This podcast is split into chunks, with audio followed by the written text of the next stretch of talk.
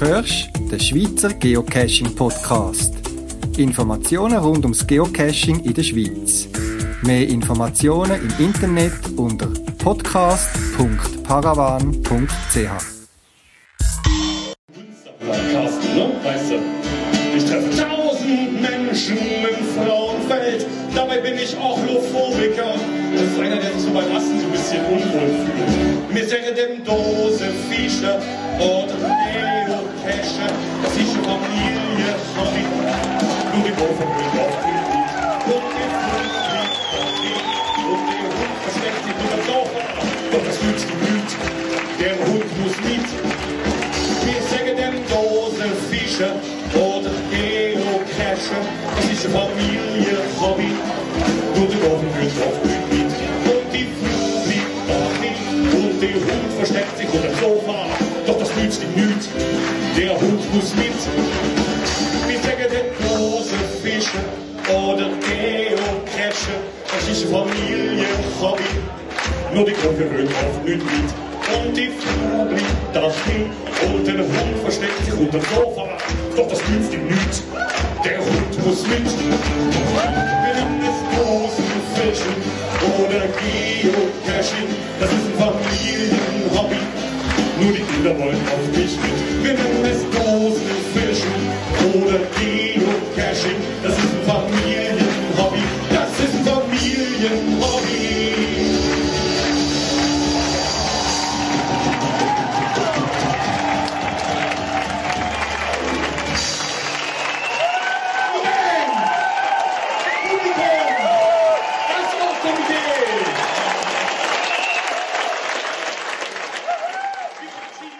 Der Mega Switzerland ist vorbei und der Geocaching-Alltag, wenn man dem so sagen darf, geht weiter. Aber vielleicht mit neuen Freunden, Geocacher und Geocacherinnen, wo man am Mega-Event in Frauenfeld kennengelernt hat. Dann das Motto war ja Meeting Friends. Wie die Dosenfischer, die grosse Attraktion am Samstagabend, den Anlass erlebt haben, beschreiben sie ihren Podcast. Ihr findet den Link auf meiner Podcast-Webseite. Sie erzählen während rund etwa zwei Stunden über ihre Tournee und was sie alles erlebt haben und auch teilweise Live-Aufnahmen gemacht haben. Zurück zum Geocaching-Alltag. Ein paar Tipps rund ums Geocachen.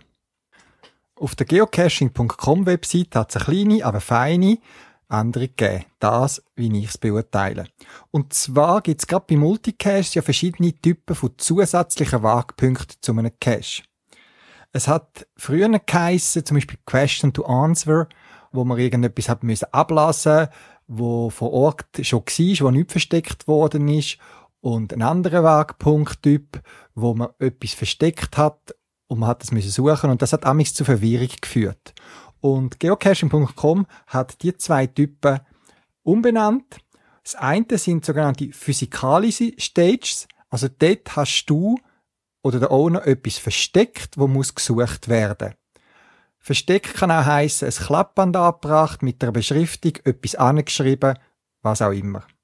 Und dann gibt's virtuelle Stages, dort hat der Owner nichts versteckt oder hingeschrieben oder markiert. Dort ist etwas, wo immer dort ist, ein Wagweise, eine Jahreszahl oder was auch immer.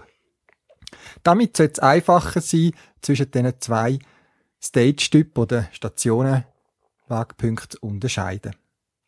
Weiterhin gibt es die Wagpunkttypen wie zum Beispiel ein Parkplatz oder ein Referenzpunkt. Dort muss man nichts machen oder suchen. Da ist zum Beispiel ein schöner Aussichtspunkt unterwegs oder etwas, wo man soll anschauen sonst benannt. Und dann gibt's noch den sogenannten Trailhead. Das ist meistens der Einstiegspunkt für ein Wagli, wo man zum Cache muss finden und wo einem hilft, den Cache dann zu finden. Aber auch dort ist nichts Spezielles versteckt, sondern eben ein Einstieg zu einem Weg. Wer mit einem GPS schafft, mit einem Garmin, der kommt Programm Basecamp gratis ja mit zuüben. Man kann das auf der Webseite abladen. Und Basecamp ist die aktuelle Form vom Programm, wo früher bekannt war, unter MapSource. Ich weiß, es gibt noch viel Anhänger von dem Programm MapSource, aber das wird einfach nicht mehr weiterentwickelt. Es gibt Basecamp und das hat ein paar Funktionen mehr, andere fehlen, gewisse Sachen vermisst man, gewisse Sachen machen es einfacher. So oder so, wer in Zukunft schaut, wird sich mit Basecamp müssen angewöhnen. Jemand, der sich immer wieder damit beschäftigt, mit GPS und so weiter, hat ein Buch geschrieben, ein Online-Buch über Basecamp. Das nennt sich Touren mit Basecamp von Garmin Planen. Das kann man abladen und findet dort viele Informationen, wie man das Programm bedient und so weiter. Und manchmal hilft einem ja so ein Buch viel schneller und effizienter der in ein Programm zu finden, als selber umzubröbeln oder im Forum x Fragen zu stellen und so weiter. Das Buch kann man kostenlos abladen und man darf dann freiwillig etwas am Autor zukommen lassen. Auch den Link findet ihr auf meiner Podcast-Webseite. Ein anderer Tipp, den ich euch möchte mitgeben ist der Umgang mit Fotos. Ich finde es noch schön, wenn bei Caches Fotos hochgeladen werden. Es gibt so die Stimmung wieder. Es motiviert mich je nachdem auch, einen Cache zu suchen, wo besonders spannend aussieht. Aber Fotos, gerade auch bei Multicaches oder Mysteries, können auch eine Gefahr darstellen. Dann sehr oft werden heute die Fotos auch mit Smartphones oder intelligenten Kameras gemacht, die ein GPS eingebaut haben. Und was viele Benutzer nicht wissen oder sich nicht mehr bewusst sind, ist, dass, wenn man so ein Foto macht, standardmäßig meistens dann Koordinaten, wo das Bild aufgenommen worden ist, in den internen Bilddaten gespeichert werden. Das kann dazu führen, dass jemand ein Foto auflädt, wo man beim Final aufgenommen hat oder an einem wichtigen Zwischenposten, wo zwar an sich vom Bild her nicht viel verratet, aber wenn man die Bildinformationen ausliest, weiß man genau, wo das ist. Die Informationen, wer Bildbearbeitungsprogramm hat und kann, der weiß, wie man die sogenannten EXIF-Informationen auslöschen kann oder sogar verändern. Wer die Möglichkeit nicht hat und gleich so ein Foto möchte von diesen Daten befreien, der findet im Web Möglichkeiten von Gratisprogrammen zum Abladen, wo das erledigt. Oder ich habe euch einen Link auf meiner Podcast-Webseite veröffentlicht, wo man online über den Browser kann ein Foto aufladen dann wird das von diesen Daten befreit und man hat es nachher gerade wieder zur Verfügung. Ein Tipp jetzt noch zu der GPS und zwar zu der aktuellen Garmin Oregon 600 650. Was absolut cool ist, was ich selber ganz lässig finde, ist, dass man auf diesen Gerät fast unbeschränkt, nur limitiert durch den Speicher, Geocaches kann draufladen. Aber wenn man wie ich regelmäßig all noch nicht gefundenen Caches in der Schweiz auf mein Oregon ladet, dann möchte ich ja auch die zusätzlichen Wagpunkte, wie ich es voran im Podcast erwähnt habe, wie Stationen von einem Multicache oder Trailheads oder was auch immer auch drauf haben.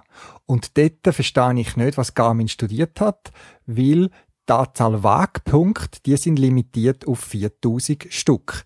Wenn ich jetzt also meine über 20.000 Caches in der Schweiz, die ich noch nicht gefunden habe, drauflade, dann kommen sicher etwa 10.000 oder noch mehr Wagpunkte mit. Aber nach 4000 geladenen Wagpunkten zeigt das Garmin Oregon nicht mehr an, wenn ich Pocket Queries die bestehen ja meistens aus zwei GPX-Files. Das sind die eigentlichen Caches und das andere eben die Wagpunkte, wenn ich die auf mein Gerät lade. Es gibt eine Lösung dafür.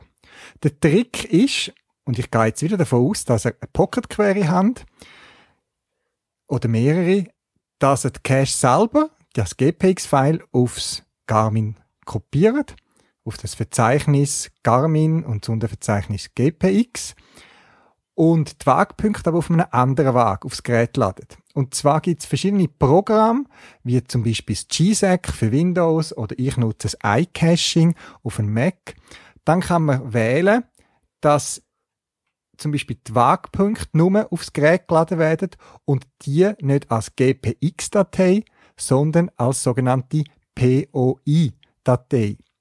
Points of Interests. Auch für die gibt es ein eigenes Verzeichnis namens POI auf dem GPS unter dem Verzeichnis Garmin. Es gibt in der Zwischenzeit viele verschiedene Dateiformate, wo GPS unterstützen. Verschiedene sind historisch bedingt. Auch das POI kommt aus einer sehr frühen Zeit von GPS, wo man eben sogenannte Points of Interest, also so Tankstellen oder irgendwie spezielle Punkte fix aufs Gerät hat können laden.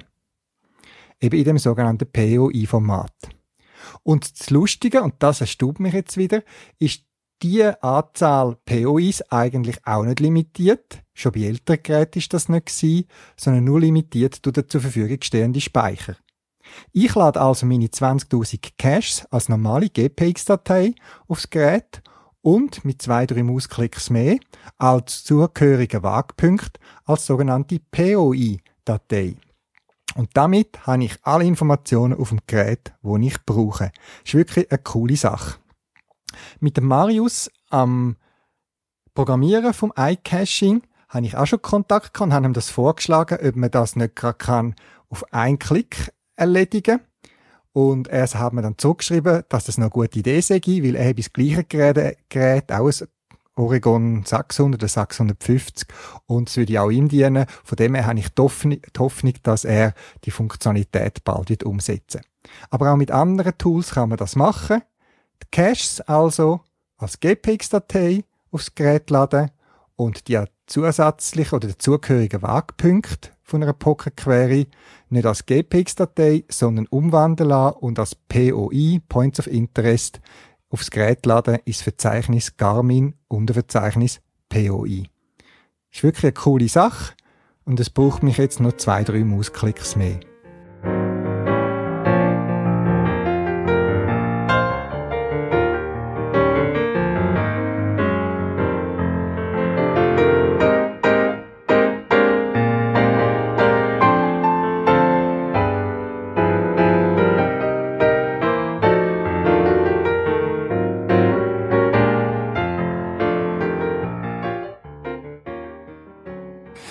Mai habe ich ein Wochenende zum Geocachen in Ulm verbracht. Ulm, eine Stadt nicht sehr weit von der Schweiz entfernt, an der Donau gelegen und lustigerweise der eine Teil der Stadt Ulm selber liegt in Baden-Württemberg und die andere Seite, sogenannte Neu-Ulm, liegt in Bayern spannende Stadt und wer mich kennt, weiß, dass ich so Ausflüge immer kombiniere. Geocachen, Sightseeing, Reisen, aber auch gemütliches Abendessen irgendwo in einem gemütlichen Restaurant mit einheimischen Kost.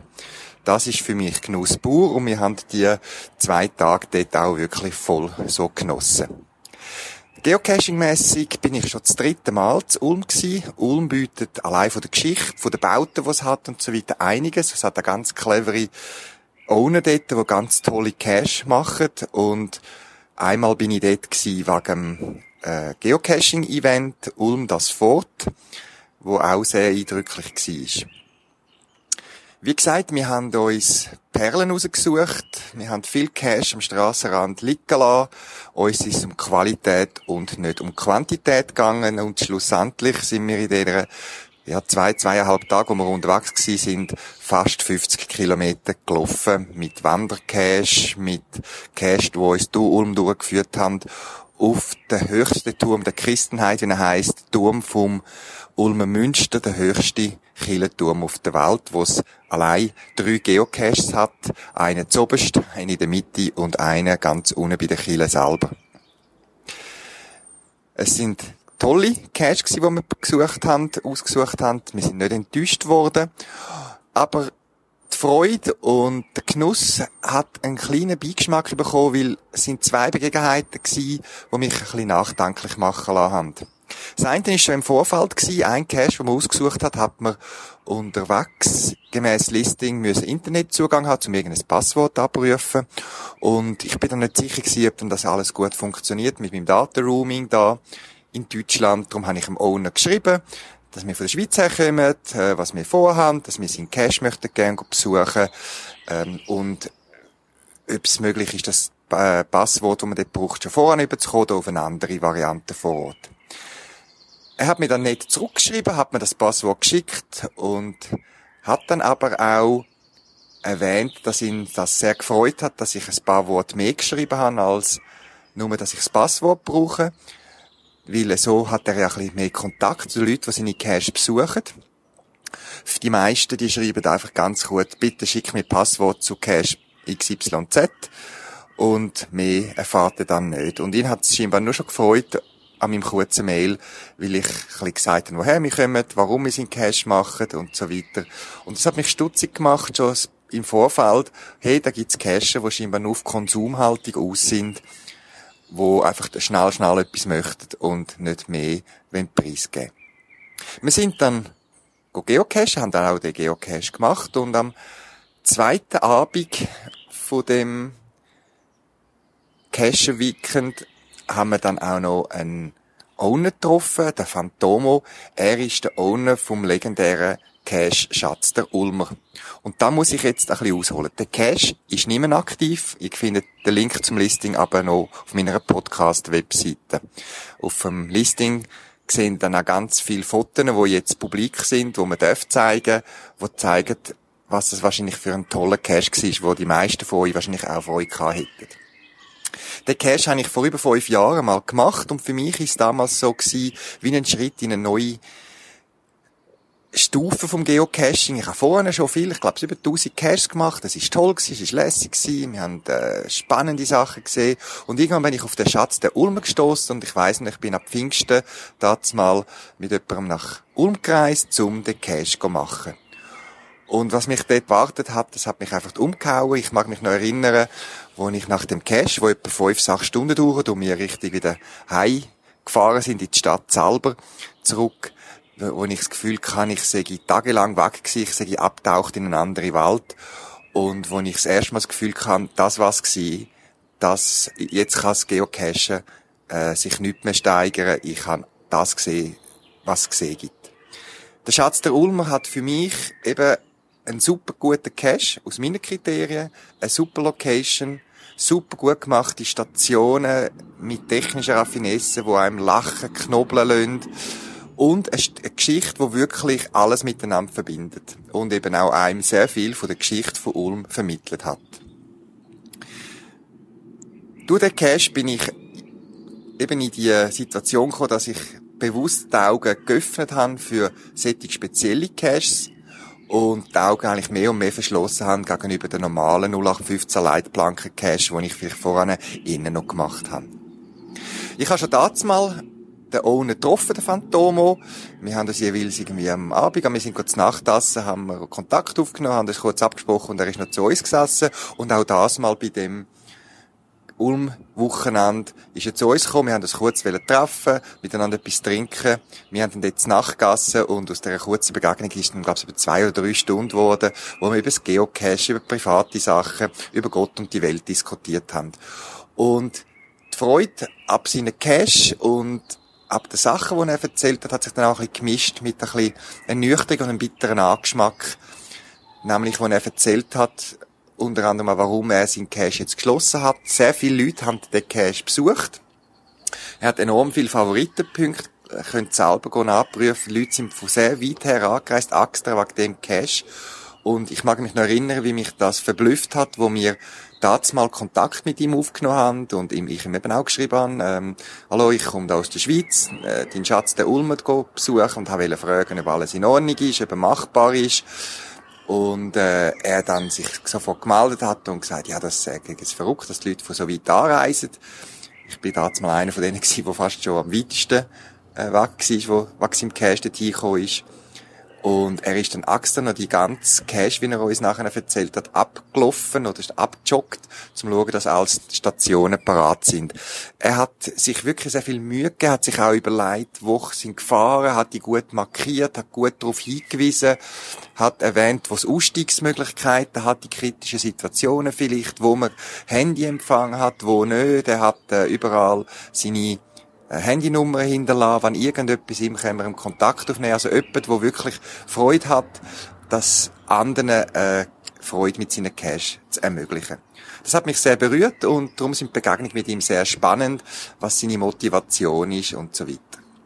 Ich habe dort aber auch nebenbei so ein bisschen zwischen den Zielen gehört, dass auch ein bisschen eine Verbitterung halt vielleicht dort war, wenn er sieht, was mit seinen Cash passiert. Er hat nicht nur den Schatz der Ulmer, er hat noch andere Cash, die noch im Betrieb sind und wo wirklich auch ganz toll sind. Tolle Erlebnisse, ganz verschiedene Arten von Cash. Und er hat auch erwähnt, dass es Sachen gibt, die können kaputt gehen oder, oder verloren gehen beim Cashen. Mir persönlich ist das auch schon passiert, dass ich einen ganz banalen Nano irgendwo in der Nacht, äh, ist mir der aus, nach dem Loggen aus der Hand gefallen. Ich habe den nicht mehr gefunden, trotz Taschenlampen und so weiter und habe dann einem Owner geschrieben oder der Ownerin, du, mir ist das und das Missgeschick passiert, äh, wie, wie kann ich dazu beitragen, dass das wieder in Ordnung kommt und das haben wir dann können gut regeln. Und er, er hat erzählt, das sei nicht das Problem, wenn Sachen sich abnützen oder vielleicht mal müssen, äh, repariert werden und so weiter. Aber er hat doch Sachen erlebt, wo man muss sagen, das ist jetzt mehr als nur ein Missgeschick oder Leute, die keine handwerkliche Ausbildung haben, äh, irgendwie mit äh, zwei linken Hand das angelangt haben. Er hat seine Stationen wirklich darauf ausgelegt, dass auch die das können machen sondern man muss einfach sagen, eine Konsumhaltung kommen, nichts überlegen, einfach die Stationen brauchen, äh, dran umreißen oder Sachen auch dann wirklich bewusst kaputt machen. Er hat den Fall geschildert von einem, Art Gitter, wo er abgebracht hat, auch aus Sicherheit vom Cache selber, aber auch, dass niemand dort aus Versehen innen oder rausgeht. Und der, das Gitter hat er ganz raffiniert gestaltet und, und äh, bastelt, dass man das nur als Cacher quasi auch können aufmachen und er hat aber x-mal darauf hingewiesen, das ist nur ein Verschluss, dass man nicht innen und raus kann. Und auch wenn es gitterförmig ist und nach Stahl aussieht, es war aber so eine Art Baustahl gewesen, es ist keine Leiter, weil wenn es verbogen ist, funktioniert der Mechanismus nicht mehr. Und er hat x-mal darauf hingewiesen und es ist ja ganz klar, dass man das nicht als Leiter soll brauchen. Und trotzdem ist zum Beispiel eines von letzten Mal passiert, dass dort die Leute ähm, dass es Leiter gebraucht haben, die ganze Konstruktion kaputt gegangen ist und weil das einfach relativ mühsam ist, das Gitter dort ähm, zu montieren und wieder zu ersetzen, ist, äh, hat er dann das am Schluss nicht mehr können machen. Das ist nur einer von vielen Punkten, die aber ähnlich bei anderen Stages auch sind. Oder Leute, die zum Beispiel trotz Fledermausschutz, was es gibt, und in Deutschland wird fast noch strenger drauf geschaut als wir, dass in der Winterzeit quasi gewisse Räume oder Örtlichkeiten gemieden werden müssen, vom Naturschutz aus, und er auch immer sehr sorgfältig auch seine Cache dann schließt, dass man einerseits die Natur respektiert und die Location ein bisschen, dass es Leute gibt, die das einfach ignorieren und einfach trotzdem das Gefühl haben, sie können dort cachen. Er erzählt auch von Begebenheiten, wo, von einem anderen Cache, den er hat, wo man, wo T5 notwendig ist, wo er, wo man voran ein bisschen Kontakt mit ihm aufnehmen, dass er kann, ich sage jetzt mal so, den Zugang frei machen zum Cache, weil es ist ein spezieller Ort, wo er in Absprache mit den Eigentümer darf brauchen. Und wo er auch Anfragen bekommt, so, ähm, ja, hallo, wir haben jetzt gerade nichts anderes vor, wir möchten schnell den Cash machen, äh, gib uns bitte da die Zugangsdaten, wo er das Gefühl hat, hallo, hallo das, äh, was ist da los? Und er hat damals auch vom Telefon, wenn er damals Kontakte mit denen, sogar teilweise das Gefühl gehabt, dass es Geocaches sind, wo nach ein paar Bier das Gefühl haben, ja, was machen wir jetzt noch? Ja, komm, machen wir noch einen geilen Cache und gehen den machen. Und das hat ihn so spüren, dass es ein bisschen verbittert. Das hat mich auch ein bisschen durchgemacht, wenn er gesagt hat, so bei 20, 30 Prozent der Geocaches haben es wirklich ganz toll, tolle Erfahrungen, tolle Begegnungen, tolle Log-Feedback und 60, 70 Prozent oder noch mehr von den Cacher haben den Eindruck, das ist einfach so reine Konsumhaltung. Natürlich kann man als Owner nicht erwarten, dass die Leute einem Danke, Danke sagen für die tollen Cash, aber es ist doch ein Spiel, wo von der Ehrenamtlichkeit lebt jeder Owner versucht, etwas zu ermöglichen, anderen möglichst ein tolles Erlebnis zu bieten. Und das sind sich wahrscheinlich viele Geocacher nicht mehr bewusst durch die Verbreitung von dem Sport, wo man einfach schnell eine App kann abladen und sich nicht mehr intensiv muss mit den Spielregeln und den Hintergründen von dem Spiel auseinandersetzen, dass das einfach selbstverständlich ist, dass da Cash liegt und dass da Materialien von zig hundert oder tausend Franken irgendwo im Land rumliegen, zum anderen eine Freude machen. Es hat mich ein bisschen nachdenklich gemacht und dazu ist dann auch noch gekommen, dass gerade in der, bei der gleichen Zeit habe ich erfahren von einem anderen Cache in Deutschland, den ich mal machen konnte, ähm, wo wo man gut hat können machen, relativ unproblematisch, aber nicht zur Nacht mit Taschenlampen um hat dürfen leuchten wegen der umgebenden Bewohner. Und es hat x Hinweise gehabt beim Cache, man soll den nicht zur Nacht machen, man soll vor äh, Anfang von der Dämmerung aus dem Gebäude wieder draussen sein. Und es haben wieder ein paar Geocacher, und es sind Geocacher gewesen, das Gefühl gehabt, sie müssen halt jetzt Nacht um mit der Taschenlampe umwerkeln und umleuchten und umstrahlen, bis die Polizei gekommen ist. Und, äh, das hat zur Folge gehabt, dass sie, glaube ich, eine Verzeihung am Hals haben und das Gebäude jetzt definitiv nicht mehr zugänglich ist. Schade, ein ganz tolles Erlebnis auch damals mal für mich gewesen, der Cache. Und so schaue ich mit Bedauern zu, wie verschiedene Caches, die ich noch auf meiner Wunschliste zum Machen habe, zugehen wegen ähnlichen Begebenheiten. Aber es ist halt schon so, dass wir beim Geocachen mit der Verbreitung nicht besser sind als andere. Wir, wir repräsentieren die heutige Gesellschaft die Verteilung der Leute ist wahrscheinlich bei der Geocaching genau gleich wie der Gesellschaft und es gibt einfach so Effekte wie auch in anderen Sportarten. Ich denke jetzt da gerade an Fußball, wo in der Schweiz gerade wieder thematisiert ist, wegen der Ausschreitungen, die es gibt, wegen ein paar weniger oder weniger hundert, wo man muss Massnahmen ergreifen, Einschränkungen treffen, Geisterspiel äh, durchführen lassen, zu Lasten von denen, die Freude haben an einem Sport, am Fußball, mit der Familie gehen schauen und überhaupt nichts damit zu tun haben und so eine ganze Tätigkeit, Sportart, Freizeitart, Hobby gefährdet. Ich bin mir auch bewusst, dass so mit diesen Gedanken mich, man sich nicht anders kann, wir Menschen sind, was wir sind. Ich möchte euch einfach darlegen, dass er vielleicht die, wo das Geocache wirklich am, am Herzen liegt, wo finden, das ist eine wirklich tolle Sache und so ein bisschen spüren, dass die Owner da auch Energie reinlegen, um tolle Caches zu gestalten, dass man dort auch ein bisschen Rückmeldung gibt, dass man diesen Leuten auch so ein bisschen den Rücken stärkt, indem man auch Feedback gibt oder eben auch Rückmeldung gibt, wo mal etwas kaputt ist, dazu kann stehen. Wie gesagt, normale Sachen können passieren, das gehört zum Spiel. Und versuchen wir doch die Sportart, das Hobby Geocaching zu behalten, wie es ist, nämlich eine tolle Freizeitbeschäftigung. Dann, und das auch, habe ich jetzt in Ulm so ein bisschen am Rand mitbekommen, es gibt alternative Plattformen, die nicht so bekannt sind. Ich tue die jetzt aber bewusst nicht so nennen, wo Owner coole Caches machen. Zum Beispiel einer, den wir gemacht haben, den kann man erwähnen, das ist das dunkle Geheimnis von Ulm, wo auch ganz genial gemacht ist mit einer tollen Location und ein bisschen schnuppern, was der Schatz der Ulmer damals mal war. Äh, wo auf anderen Plattformen gelistet wird und nicht mehr vielleicht einmal bei geocaching.com, um eben auch den ausgewählten Kreis der Geocacher ein bisschen einzuschränken, die den Cache dann können machen Es wäre schade, wenn das alles so ein bisschen ist, in Untergrund oder in so äh, verborgene Internetplattformen verschwindet und nicht mehr an einer gewissen Masse zur Verfügung steht.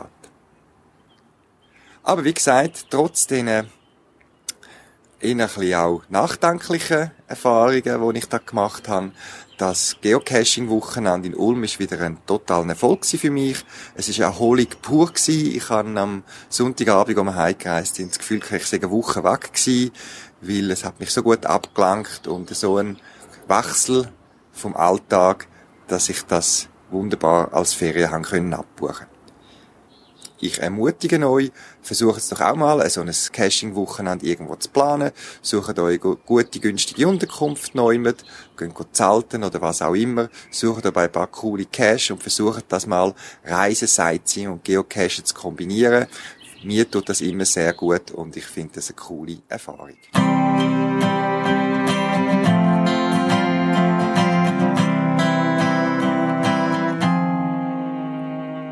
Wenn ich reich bin, kauf ich einen Tagebau in der Lausitz, wo schon lang kein Mensch mehr wohnt. Da baue ich einen Dosenfischer Freizeitpark.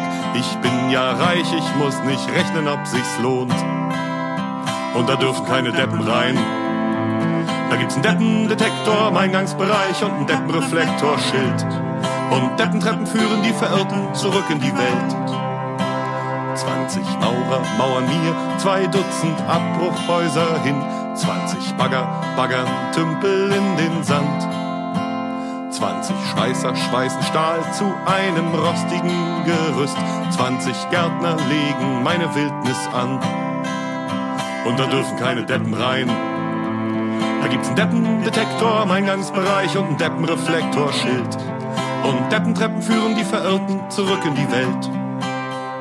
20 Second-Hand-Geschäfte bündeln ihre Kräfte und richten mir die Abbruchhäuser ein. 20 Spreer aus der Gegend macht mein Honorar vermögend, dafür malen die mir Bilder auf den Stein. Wenn ich reich bin, wirst du meine Tage. Das wär's auch schon wieder für das Mal vom Schweizer Geocaching Podcast. Mehr Informationen und Links zu dem Beitrag findest du auf der Podcast-Webseite unter podcast.paravan.ch. Wenn du eine Idee oder einen Beitrag für den Podcast hast, schick mir eine E-Mail auf podcast.paravan.ch. Ich wünsche dir weiterhin viel Spaß beim Geocachen und bis bald im Wald.